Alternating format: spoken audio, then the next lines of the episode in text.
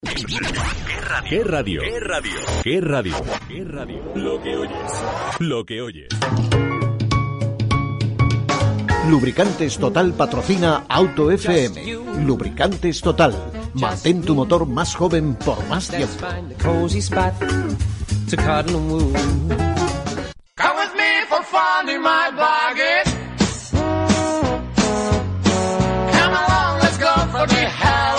Aquí comienza Auto FM.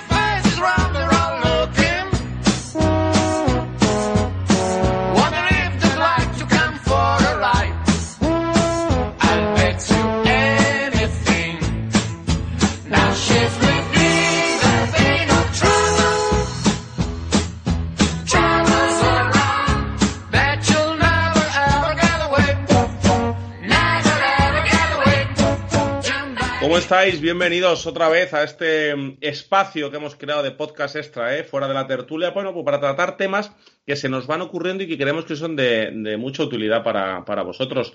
Y eh, en este caso me acompaña nuestro compañero José Lagunar de Ripe Kids. José, ¿cómo estás? Hola, ¿qué tal, Fernando? Muy bien. Mira, todavía hablando contigo en vez de en el estudio a través de Internet, gracias a la tecnología.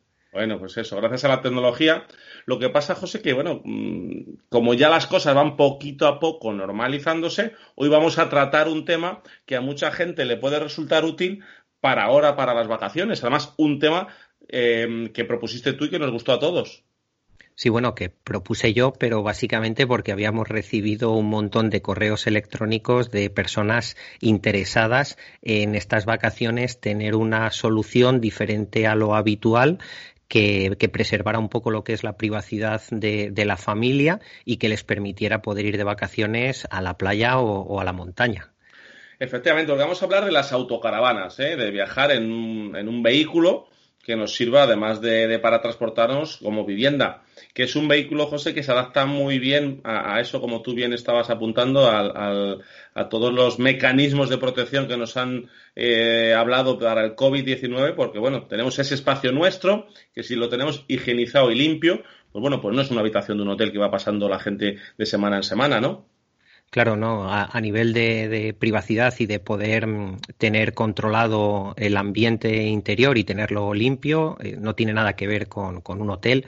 De hecho, eh, muchas veces eh, aquellas familias que estaban acostumbradas a ir a un hotel son los que precisamente nos están mandando los correos electrónicos y los mensajes porque quieren hacer esta aventura, porque en realidad para quien no es un aficionado o un experto de, de autocaravanas, hacer la primera salida en una autocaravana es, una aventura de toda la familia que, que precisamente va muy bien para seguir las medidas de protocolo, los protocolos de seguridad que nos han marcado con esto del coronavirus.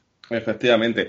Y el que quiera saber un poquito más a fondo lo que es el mundo autocaravana y demás, eh, le dejamos luego en la descripción del programa el enlace a, uno de nuestros podcasts donde nos, eh, nos visitó un experto, eh, Antonio, Antonio Rodríguez, que no es nuestro Antonio Rodríguez, aunque se llame igual, nuestro director, sino que es una persona que tiene su canal de YouTube, viaja en, vive en, vive en autocaravana, vive en una furgoneta camper y ahí te cuenta un poquito más de cosas del, día a día. Vamos, si quieres, arrancar a entrar en materia, José, hablando un poquito de los tipos de autocaravana, ¿verdad? Que hay, hay diferentes eh, estilos, diferentes tipos por tamaño y por, y por tipo de carrocería.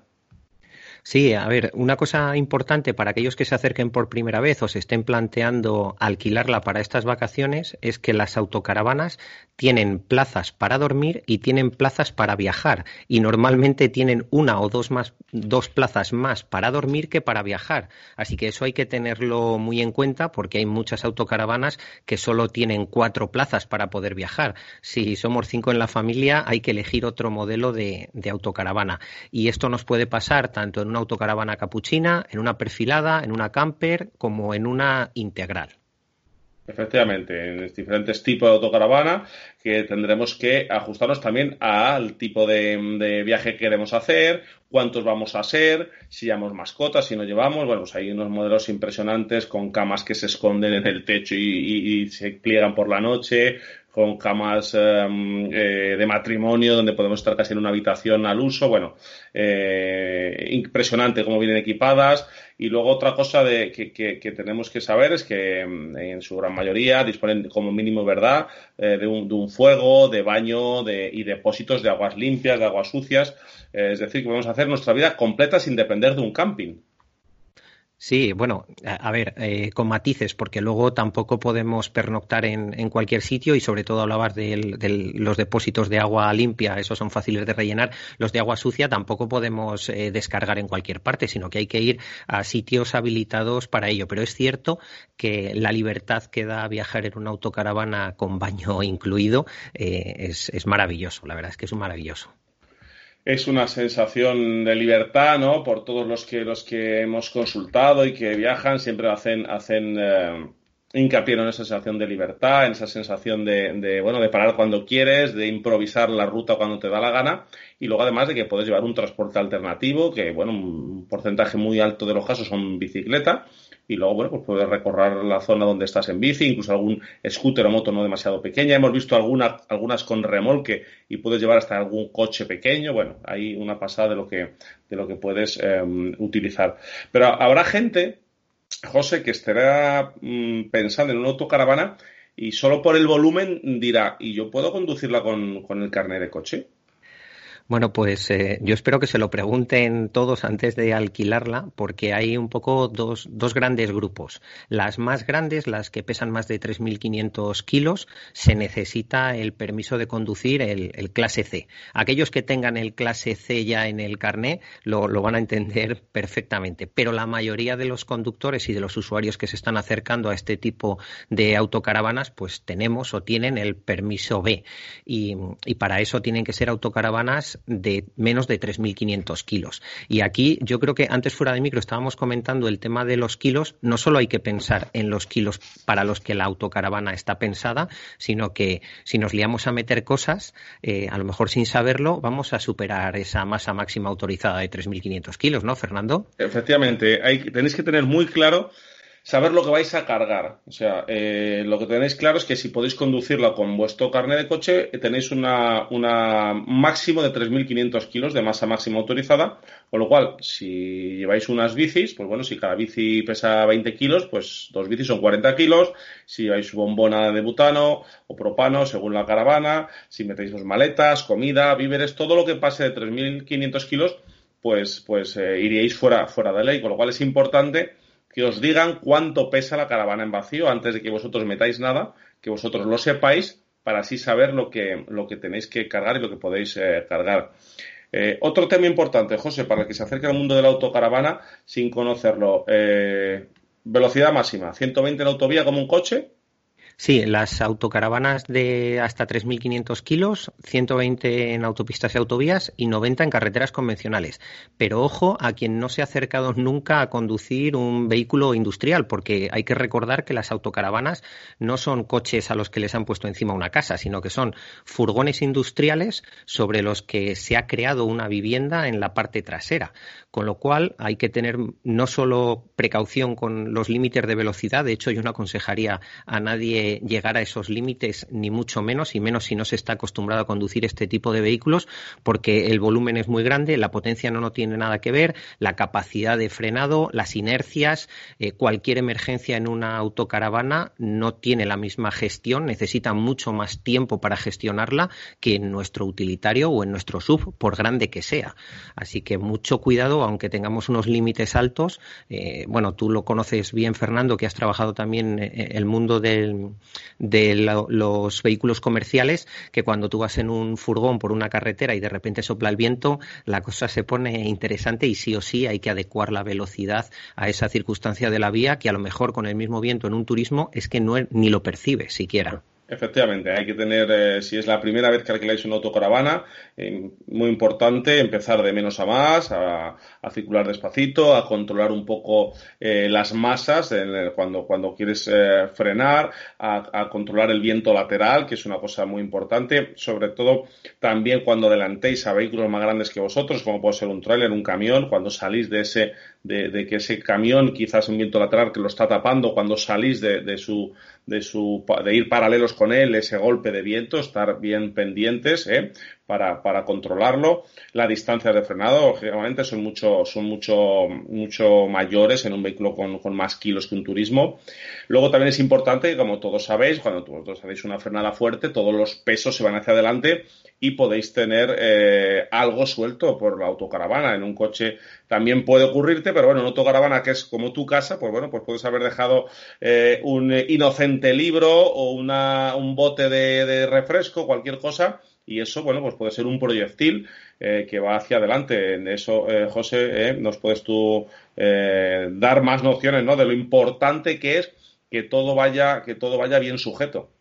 Sí, en, un coche, en cualquier vehículo que, que, adquiere energía cinética cuando inicia la marcha, es muy importante que no haya objetos sueltos porque son proyectiles en potencia.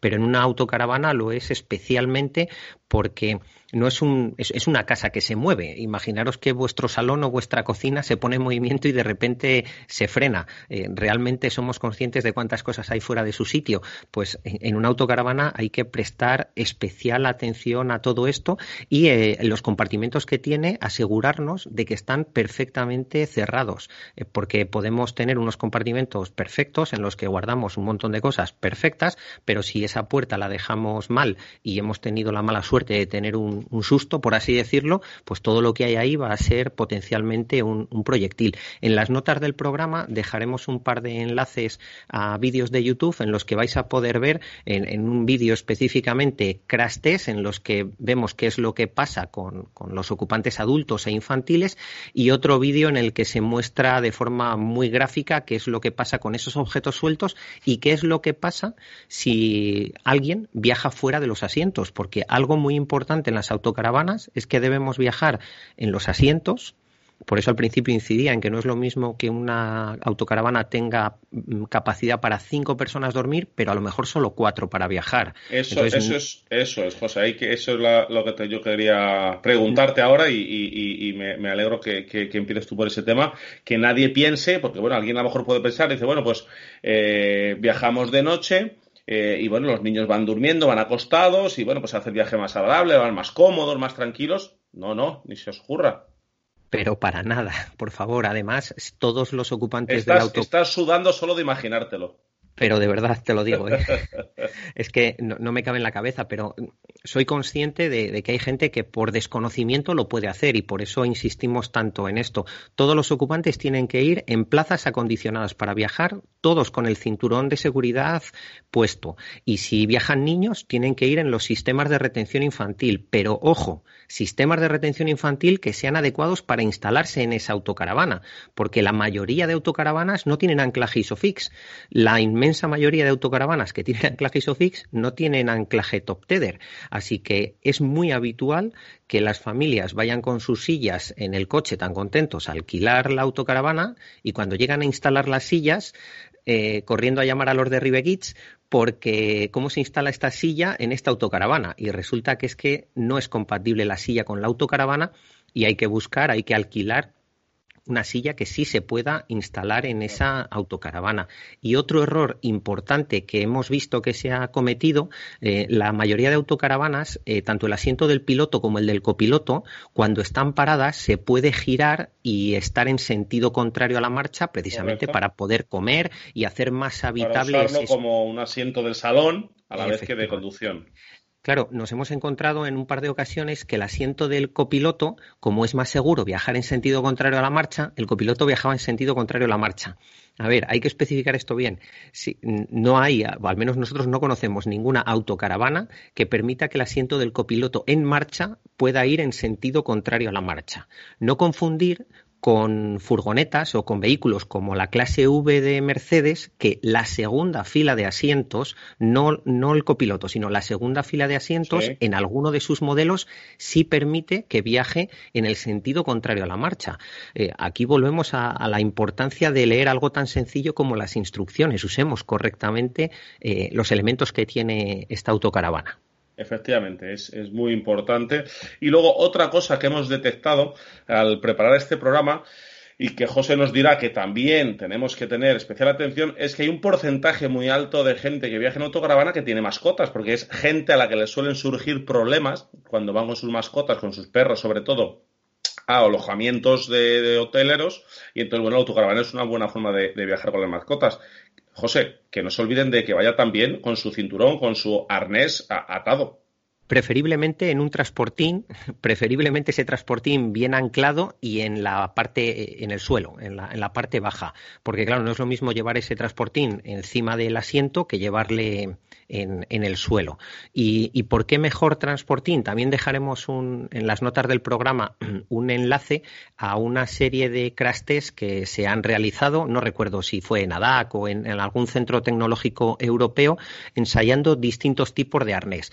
Y lo que se puede ver es que cuando la mascota tiene un cierto peso y un cierto volumen, hay algunos arnés que no hacen su función o que permiten, o que permiten un desplazamiento de la mascota tan grande que llega a impactar con, con las personas que están delante. Así que siempre mejor en un transportín y siempre mejor lo más abajo, lo más abajo posible, en el suelo, bien sujeto el transportín. Además, las autocaravanas tienen la ventaja de que tienen una ventilación global muy buena, no es como en el coche, en el maletero, que hay que prestar más atención a cuál es la temperatura real que tiene la mascota. Así que en la autocaravana, y por favor, sueltos nunca, nunca, porque no va a ser bueno ni para el conductor, ni para el copiloto, ni para la mascota, en absoluto todos ataditos, que es como circulamos con, seguridad. Y luego también, eh, dando este repaso ¿no? un poco a todas las cosas que tener en cuenta, también eh, hay mucha oferta de autocaravana con remolque, a la que le puedes tú añadir un remolquito y llevar, bueno, pues tus, tus scooter, tu moto, para luego, bueno, tu quad, tu boto de agua, según lo que te guste pues vale, pero perfectamente se puede hacer, pero siempre eh, atendiendo, ¿verdad?, a la normativa, al peso del conjunto, al peso del remolque y demás. Sí, y, y sobre todo si alguna vez has conducido ya coche con remolque, bien, pero si la primera vez que vas a llevar un remolque, además es la primera vez que llevas una autocaravana, yo, yo te diría que hicieras unas prácticas largas eh, para controlar la, situación, porque no tiene nada que ver conducir un coche de 5 metros con conducir una caravana y más una caravana con remolque. Eso sí, si llevamos una caravana con remolque, eso de ir a 120 se ha terminado en autovía. ¿eh? Tendremos que volver a, a la velocidad eh, a 90 kilómetros por hora en autovía autovía y autopistas. Bueno, eh, luego hemos, hemos, eh, hemos también eh, trabajando eh, a la hora de, crear este, este podcast, hemos hablado, bueno, de las ventajas que, que tienen las autocaravanas a la hora de, viajar con esa libertad, ¿vale? Pero que nos gustaría hacer hincapié en que esa libertad no nos, no nos lleve a la relajación. ¿eh? Todo lo que haríamos en un coche, de cinturones, como estáis oyendo, de, de, colocar las cosas. Además, cuando, cuando te decía José de que, de que fuera todo bien cerrado, eh, simplemente os tenéis que ocupar de cerrar bien las puertas, porque las autocaravanas ya vienen con unos sistemas para que no se abran, unos sistemas ya homologados para que las puertas queden eh, bien eh, selladas. Y una cosa, no sé qué te parece, José, que podríamos recomendar a nuestros oyentes es eh, tener una hoja que puedes pegar, incluso con, un poquito de celo en, la puerta, donde tú quieras, con todo este tipo de cosas que tú, uh, que nos estás oyendo o que te va a decir eh, la empresa que te alquila autocaravanas, si es una empresa, una empresa seria, te dará una serie de nociones, ¿verdad? Apuntarlas y como hacen los pilotos de los aviones, ¿verdad? Que tienen ese listado. El checklist. El checklist, ¿no? ¿Qué te parece eh, que, que, hiciéramos eso eh, como, como manera de no olvidarnos de, de nada? Me parece fundamental. Eh, a ver, no solo en autocaravana, es que el checklist deberíamos hacerlo siempre que arrancamos un, un viaje, si hemos revisado las ruedas, la presión, cómo están los neumáticos, eh, cómo están las pastillas de freno, los líquidos, etcétera, etcétera, etcétera. Y eh, la silla está bien instalada, no es adecuada al niño, me cabe todo en el maletero, tengo algún objeto suelto, hay que poner la rejilla, el agua de la mascota, planificar el viaje. Ese checklist debemos hacerle siempre, pero en una autocaravana que a lo mejor no estamos habituados hacer este tipo de viajes, yo creo que presta especial importancia. Otra cosa importante que tú no lo has recordado muchas veces, José, eh, a la hora de viajar con niños, el gran problema, que se aburren, que se ponen pesados, que se les hace largo. Cuando hablamos de llevar eh, objetos sujetos, eh, obviamente, pues bueno, es muy difícil, a no ser que tengas un, te olvides, que dejes un, una caja de botellas o que dejes un casco de una moto por el medio. Normalmente eso se te va a ocurrir, pero ojo con si le das una tablet al niño y la lleva en la mano y de repente el niño se duerme y obviamente y, y esa tablet queda suelta. Ese tipo de cosas, aunque sabemos que es, que es eh, delicado, que los niños se aburren, o dejarle, eh, ¿qué pasa cuando le damos un chupachus, José, o cuando le damos un juguetito pequeño? Ese tipo de cosas hay Yo... que también cuidarlas Has tocado un tema, un tema clave, pero en autocaravana, en coche y, casi en bicicleta, iba a decir. Mm, cualquier objeto suelto dentro de un vehículo es un proyectil en potencia. Eh, pero puedes pensar, no, mira, es que yo la tablet la tengo con un adaptador sujeta al reposacabezas mío del conductor que yo voy conduciendo, ya pero es que si ves con detalle alguno de los crash que ponemos abajo en las notas del programa, verás que el reposacabezas sale volando y, no es lo mismo que salga volando un reposacabezas, que no es lo más aconsejable de, por ejemplo, 300 gramos, a que sea un reposacabezas más una tablet y que al final sea un kilo lo que esté, lo que esté dando vueltas. Y luego el tema de la comida presta mucha, o sea, tiene mucha importancia porque habitualmente las familias solemos dejar o pequeños juguetes o algo de comida a los niños y cuando los niños son un poco más mayores pues se lo van a comer y, ya está. Pero cuando los niños no son tan mayores el hecho de dejarles un juguete pequeño que se puedan meter en la boca o algún tipo de comida que se pueda atragantar puede suponer un problema realmente importante y que a lo mejor si realmente estamos atentos a la conducción ni siquiera nos vamos a dar cuenta de que ese niño se puede estar atragantando o puede tener algún tipo de, problema. Que es mejor escucharles llorar un poco y parar en una vía de servicio con toda la seguridad del mundo que darles cualquier objeto o cualquier comida para, entretenerlos. ¿Por qué? Porque eh, puede pasar lo que estamos hablando, de que el niño es atragante y demás, pero eh, también puede pasar otra cosa importante o, o, peligrosa, y es que el niño haga cualquier ruido y tú pienses que le está pasando algo porque está jugando, porque tú ya estás un poco alerta porque lleva algo en la mano, y gires la cabeza a ver qué le pasa. A una velocidad eh, legal en autovía pasan muchos metros por un segundo que un conductor se pare la vista de la carretera, ¿o no? 33 metros, si vas a 120 kilómetros por hora y dejas de mirar, siempre hablamos de los despistes del móvil, pero es que mirar si tu hijo está bien o no también es un despiste. Y un segundo sin mirar a la carretera son 33 metros. Si en ese momento vuelves a mirar a la carretera, tu tiempo de reacción, eh, siendo más o menos fino y estando atentos, van a ser otros 33 metros. Total que tienes 66 metros en los que prácticamente has conducido a ciegas simplemente porque, porque como es natural, eh, quieres estar pendiente de tu hijo y para evitar eso, pues lo mejor es eh, ser precavido y no darle nada. También otra cosa que, además familias nos han comentado es lo típico, le das un chupachús, el niño ya es un poco más mayor, el chupachús se le cae al suelo y el niño sabe que si el chupachús se cae al suelo se queda sin él. Entonces no dice nada a nadie, se desabrocha, se baja de la silla, coge el chupachús y se vuelve a sentar en la silla. Y 35 minutos después, cuando se llega al destino, no se sabe muy bien por qué, pero el niño se ha desabrochado y nadie se ha dado cuenta. Esto que, lo cuento como si fuera algo que no tiene importancia, tiene mucha importancia.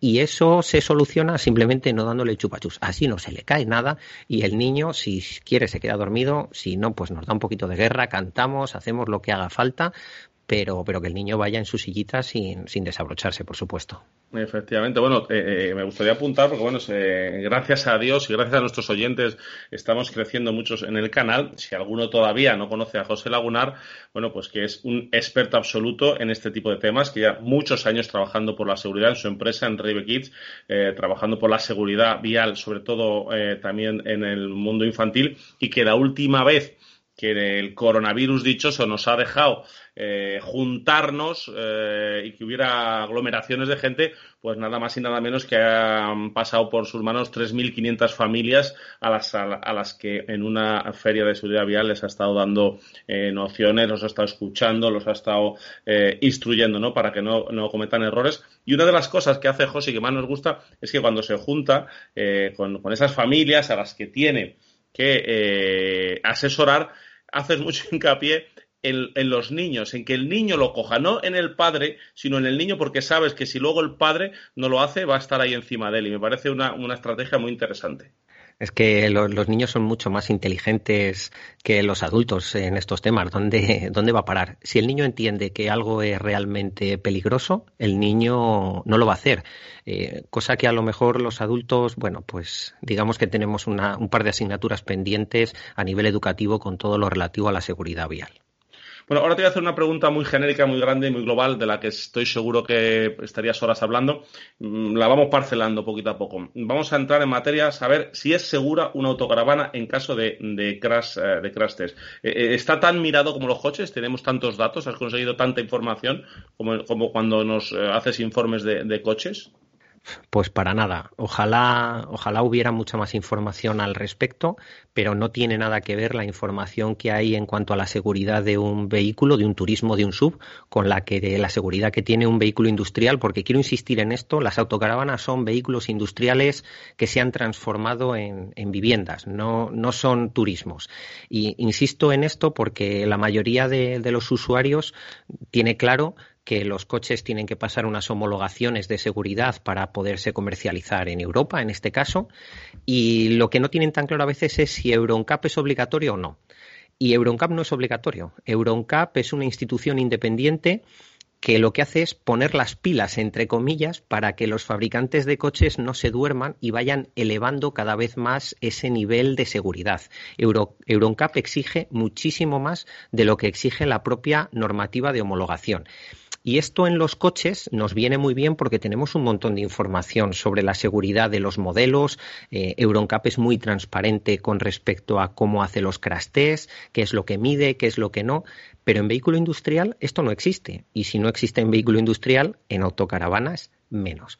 Pero hemos tenido la suerte que en Suecia, en, siempre decimos que los suecos van por delante en temas de seguridad vial. Y es cierto en algunas cosas, pero en otras no. En esto es cierto que nos han, nos han adelantado al resto de países europeos. Ellos en 2018 detectaron cuatro fallecidos en sus carreteras en autocaravanas y el homólogo a la Dirección General de Tráfico que hay allí en Suecia decidió investigar cuánto de seguras son las autocaravanas y para eso, en vez de hacer los ensayos de crash test que se piden en homologación, eh, lo que hizo fue eh, hacer unos ensayos, pero con los requerimientos de EuronCap. O sea, si ya de serie un vehículo industrial tiene un requerimiento más bajo que un turismo, eh, si además a ese vehículo industrial le chocamos con los requerimientos de EuronCap, pues bueno, lo que sale es bastante espectacular. Pero vamos a ir paso a paso para que nadie se ponga nervioso y todas tengan la información necesaria. Eso es, poquito a poco vamos eh, desgranando, vamos eh, mirando. has dicho antes que eh, muchas autocaravanas es muy habitual que no lleven sistemas ISOFIX por el tipo de asientos que llevan. Eh, ¿Cómo podemos resolver esto? Eh, entiendo que tenemos que ver si nuestra silla es apta para usarla solo con un cinturón de seguridad de tres puntos. Sí, además, eh, ya quedan muy pocas, pero todavía hay alguna autocaravana que incluso tiene cinturón de seguridad de tan solo dos puntos de anclaje. Y actualmente en el mercado no hay ningún sistema de retención infantil, o creo que no hay ninguno, como mucho habrá uno, que se pueda instalar con un cinturón de seguridad de tan solo dos puntos de anclaje. Eh, si tenemos una autocaravana, que es la mayoría, que tienen en los asientos de la segunda fila eh, cinturón de tres puntos de anclaje, necesitamos un sistema de retención infantil que sí o sí se puede instalar con cinturón de seguridad. Porque hay muy poquitas que tengan anclaje, anclaje ISOFIX. Eh, claro, si nuestra silla tiene anclaje ISOFIX, tenemos que alquilar una silla. Hay que tener cuidado también cuando se alquilan sillas o hay que tener cuidado con lo típico de nada, si es ahí al lado, no, si vamos a viajar por la noche, no, si vamos a tener cuidado. Sí, sí, pero que es que no sabemos cuándo van a pasar las cosas, así que no escatimemos en, estos detalles de alquilar, o no, hace falta comprar, pero podemos alquilar una silla adecuada a la talla y peso del niño y que se pueda instalar de forma correcta en, esa autocaravana. De hecho, eh, incluso hemos visto instalaciones en las que no se, ha, no se ha instalado el sistema de retención infantil en la segunda fila de asientos, sino que se ha instalado directamente en el asiento del copiloto, desactivando el, airbag.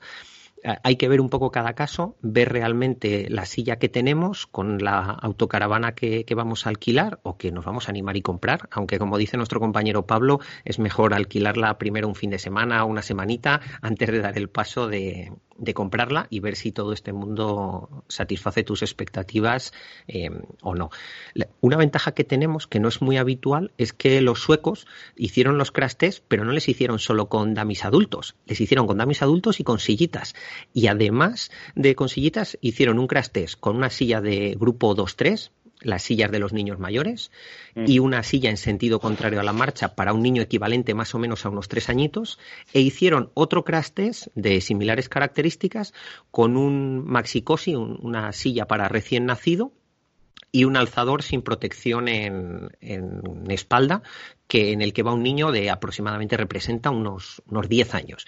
Con lo cual, los suecos no solo han hecho unos crash test para saber qué pasa con los adultos, sino también qué pasa con los niños. Con lo cual, bueno, pues son muy ricas la, la, información que de ahí sale. Es una pena que lo único que nos muestren sean los vídeos, que son lo suficientemente espectaculares como para que tengamos precaución. Estaría bien que hubieran, que hubieran eh, compartido algún tipo de biomecánicos, de valores biomecánicos, aceleraciones en cabeza, contactos, aceleraciones en pecho, pero mucho me temo que tenían claro lo que iba a pasar y en vez de usar dummies sensorizados, dummies con aparatitos por dentro, eh, usaron en los crash test dummies más sencillos que no tienen aparatitos por dentro, porque después del crash test igual iban a tener que hacer algún cambio de piezas y algún recalibrado de dummy y claro, no, está, no, tendrían claro que el resultado final fuera a ser muy bueno para, para con mucha tecnología. Pero bueno, aún así, eh, las imágenes que, que nos dan eh, son muy buenas, son muy variadas, con lo cual nos podemos hacer una idea bastante fideligna de lo que puede pasar en una familia normal en caso de, tener un impacto en una autocaravana, que como hemos dicho al principio, no tiene absolutamente nada que ver en ningún momento con un vehículo, con un coche, con un turismo o con un SUV, por muy grande que sea, porque, insisto, son vehículos comerciales adaptados para tener una vivienda dentro. Efectivamente. Y luego otro tipo de las cosas que tenemos que, tener precaución es, por ejemplo, en la pata de apoyo, ¿verdad? Que ahora, ahora seguro explicas tú mejor lo, lo que es, esa, esa, ese soporte que va, hacia, que va al suelo para que apoye la silla del niño que va ahí colocado, tenemos que ver si eh, ese suelo es suficientemente rígido, porque bueno, por, por, el suelo reparten las autocaravanas un montón de compartimentos, de, espacios para almacenar, que la verdad que son una pasada como están de, de, logrados estos temas, pero que no nos coincida la pata en uno de estos, porque si no, no hará su, trabajo, nos romperá la pata y además descolocará la silla. Claro, la pata es importante en un vehículo normal, no en una autocaravana. De hecho, un error muy típico es, yo que sé, en un gran monovolumen que tiene baúles en, en la parte baja, poner la, auto, la pata de la sillita encima de la tapa y claro, en un impacto la pata es un elemento antirrotacional, se va a hundir, se va a clavar y va a romper la pata y no, perdón, la tapa y, y no va a hacer su función. Pues en una autocaravana nos puede pasar algo similar. Por eso siempre es importante eh, preguntar eh, al fabricante de la autocaravana o a la persona encargada que nos la va a alquilar si realmente el suelo eh, está habilitado para poder apoyar una, la pata de una silla. Eh, normalmente este tipo de sillas son sillas en sentido contrario a la marcha, pero no, no necesariamente. Y normalmente son sillas con anclaje isofix, pero no necesariamente. De hecho, eh, en, uno de los ensayos que, hace, que hacen en Suecia se usa una silla en sentido contrario a la marcha de grupo 1-2, en el que aunque aparentemente viaja un dummy P3 equivalente a, a un niño de tres años, cabría incluso un niño de hasta 115 centímetros y hasta 25 kilos de peso. O sea, podría ir un niño de un tamaño ya grandecito, ya de en torno a unos, a unos 6 años. Eh, esta silla en concreto con la que se hace el ensayo tiene otra particularidad que no es muy conocida, que son los low tether. Y los low tether son unas cinchas, literalmente unas cinchas, que se unen al asiento que hay delante, al asiento delantero, al asiento del conductor. Pero claro, una, una, autocaravana no tiene la misma simetría que de un coche. Eh, esas sillas están pensadas para estar colocadas en un coche en el cual el asiento que hay inmediatamente delante nuestro, delante de la silla, es muy simétrico con la silla, pero una autocaravana es bueno, cualquier cosa menos simétrico. Entonces también se va a poder, se ve en ese ensayo qué es lo que pasa con esa asimetría. Así que a la hora de elegir si ponerle la sillita en, el asiento que está más hacia el centro o más hacia la ventana, hay que tener en cuenta estos pequeños detalles para que todo vaya lo mejor posible. Y bueno, sobra decirlo, pero la mesa eh, para los viajes, aunque se lo dirán cuando vayan a alquilarla, eh, o se desmonta o se agacha. No puede ir la mesa a su altura normal y los niños o los adultos sentados en la segunda fila de asientos, claro. Eso es, eso es muy tentador, porque puedes ir poner un parchís, puedes poner cualquier cosa para ir jugando, para ir comiendo, para ir bebiendo. Es muy tentador, pero de verdad no lo hagáis porque es muy, muy peligroso. Eh, mirar el vídeo que os dejamos en la descripción. El vídeo, la verdad, que es escalofriante, pero bueno, no queremos alarmar, simplemente, bueno, pues eh, prevenir y, ver eh, qué es lo que, lo que puede pasar para que hagáis todo bien y minimizar todo lo, que puede pasar. ¿Qué pasa, mm, José, con el, el low tether? Eh, esos anclajes que, bueno, explica tú mejor cómo, cómo, es, que si no voy a liar yo a la gente, y, saber si los tienen las autocaravanas. Sí, a ver, em, dentro de los anclajes de este estilo tenemos dos, dos tipos. Los top tether, que las sillas que no tienen pata eh, de grupo 1 tienen que y tienen isofix tienen que tener top tether, que es un cinto que va por detrás del asiento y se tiene que enganchar en un gancho que está identificado con, con la forma de un ancla de un barco esos son los top tether que sujetan por detrás y los low tether son los que sujetan por delante. Em, hay muy poquitas sillas que tengan low tether, pero precisamente, que es lo que comentábamos antes, em, con el tema de desviarla del eje del asiento delantero, eh, se ensaya una silla que tiene low tether, que es poco habitual y poco visto, con lo cual vamos a poder ver en ese vídeo cómo se comporta la silla y cómo hace un pequeño giro precisamente por esa desviación de dónde se coloca hacia, hacia adelante. Es, es curioso cómo em, yo creo que aposta la gente de VTI, que es el centro tecnológico de Suecia, en el que se han hecho los ensayos, ha colocado precisamente esa silla más hacia el centro,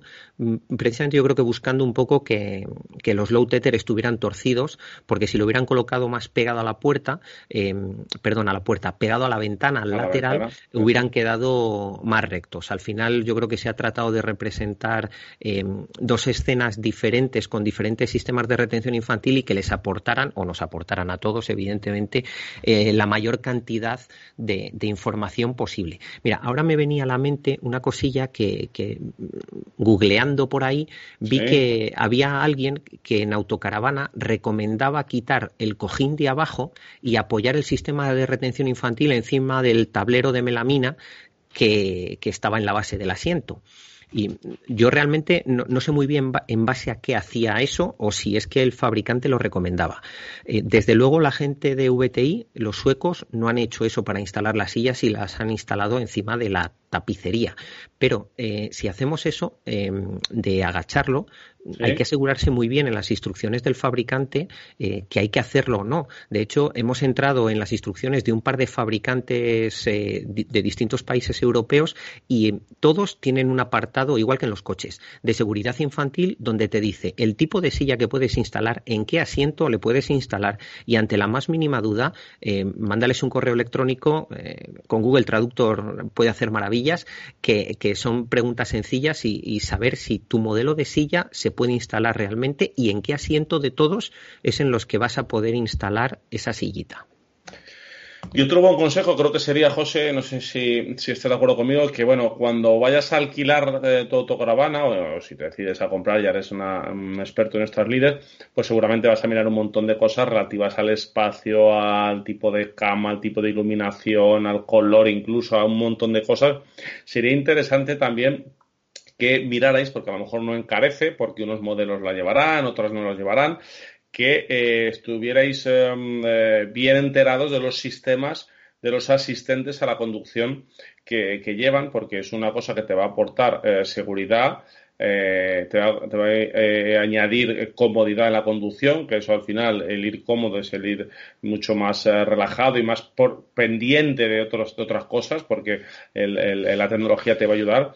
Se me viene ahora a la cabeza, por ejemplo, un sistema que eh, montan las Mercedes Sprinter eh, modernas, que ya hemos dicho que los vehículos comerciales son la base sobre la que se carrozan estas autocaravanas, eh, pues lleva un sistema de asistente contra el viento lateral, que es una auténtica pasada que te centra el furgón, en este caso la autocaravana, en el carril, en caso de que, de que el viento te, te haga dar bandazos. ¿No te parece, José? Es interesante, ¿no? Preguntar, ¿qué sistemas, qué asistentes a la conducción lleva?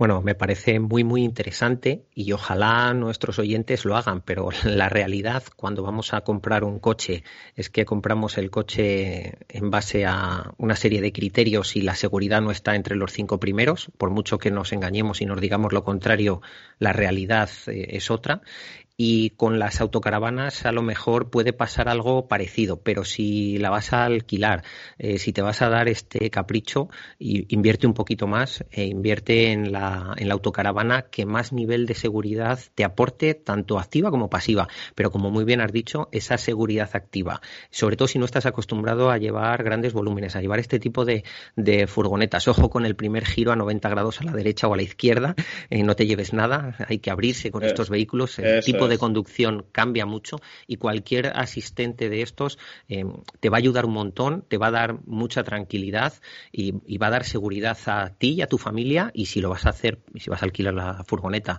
la autocaravana para unas vacaciones, pues, pues va a ser pues invertir en seguridad para tus vacaciones y la, seguridad de tu familia.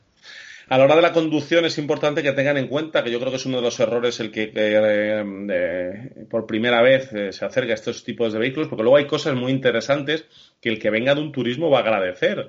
Vas a agradecer un montón la altura a la que vas a conducir porque vas a prever, vas a ver mucho antes que nadie cuando frenan los coches en una, en una situación de tráfico denso y eso te va a hacer conducir mucho más tranquilo porque vas a, prever el, frenazo, por ejemplo, ¿no? Es una de las cosas positivas de la posición de conducción alta. Pero una de las cosas que debemos tener en cuenta es que en las ruedas del eje trasero, detrás de esas ruedas suele haber un voladizo grande, ¿vale? la propia carrocería, ¿no? Que nos montan para, para eh, y además suele estar el dormitorio ahí, suelen estar al fondo. Bueno, pues ese voladizo, como dice bien José, hay que abrirse bien y luego ceñirse. Una vez que ya te has abierto, y en los giros ceñirse bien al interior porque ese voladizo trasero va, va digamos, eh, barriendo en, en, en, la calle, ¿no? Una vez que gira eh, como, como un todo, un, todo un, cuerpo autocaravana para no con ese voladizo llevarte el, el, parachoque de algún coche que esté aparcado en alguna esquina. Es una de las cosas, se tarda poco ¿eh? en, prestarle atención. Y otra cosa importante, interesante y, que te puede librar de algún rayón, incluso de algún disgusto si eh, procuras, si estás moviendo la autocaravana, es también ver que lleve cámara de marcha atrás y si lo puedes hacer es comprarla y no la lleva, instalarla, que hay en el mercado aftermarket eh, por precios muy asequibles, por poco más de ciento y pico, doscientos euros, tienes cámaras de marcha atrás. Y si es posible, eh, José, ¿qué te parece si, si, si les decimos a nuestros oyentes que cuando estén maniobrando, llegas al sitio en el que quieres parar, mejor que estén todos dentro de la autocaravana, que no queden niños por ahí jugando, que acaban de llegar, que, están eh, investigando el, el, dónde hemos llegado, ¿verdad? Porque hay muchos ángulos muertos, mejor todos dentro de la autocaravana y si acaso uno fuera, eh, pero y adulto. y adulto, y adulto, correcto, al que el conductor esté viendo porque le esté indicando para ver sobre todo ramas de árboles que te puedan dar en el techo, cosas de ese tipo, pero los niños siempre dentro hasta que paramos, eh, aseguramos freno de mano y ya abrimos puertas. Me parece un consejo fantástico, precioso e imprescindible, de verdad. ¿eh? Bueno, pues yo creo que con esto nos queda repasar un poco los precios de alquiler. Eh, vamos a pasar un poquito por encima, vamos a contar un poco para el que no haya mirado, porque si más o menos ya tienes una idea, seguro que tienes, estás cansadísimo, cansadísimo de, ver.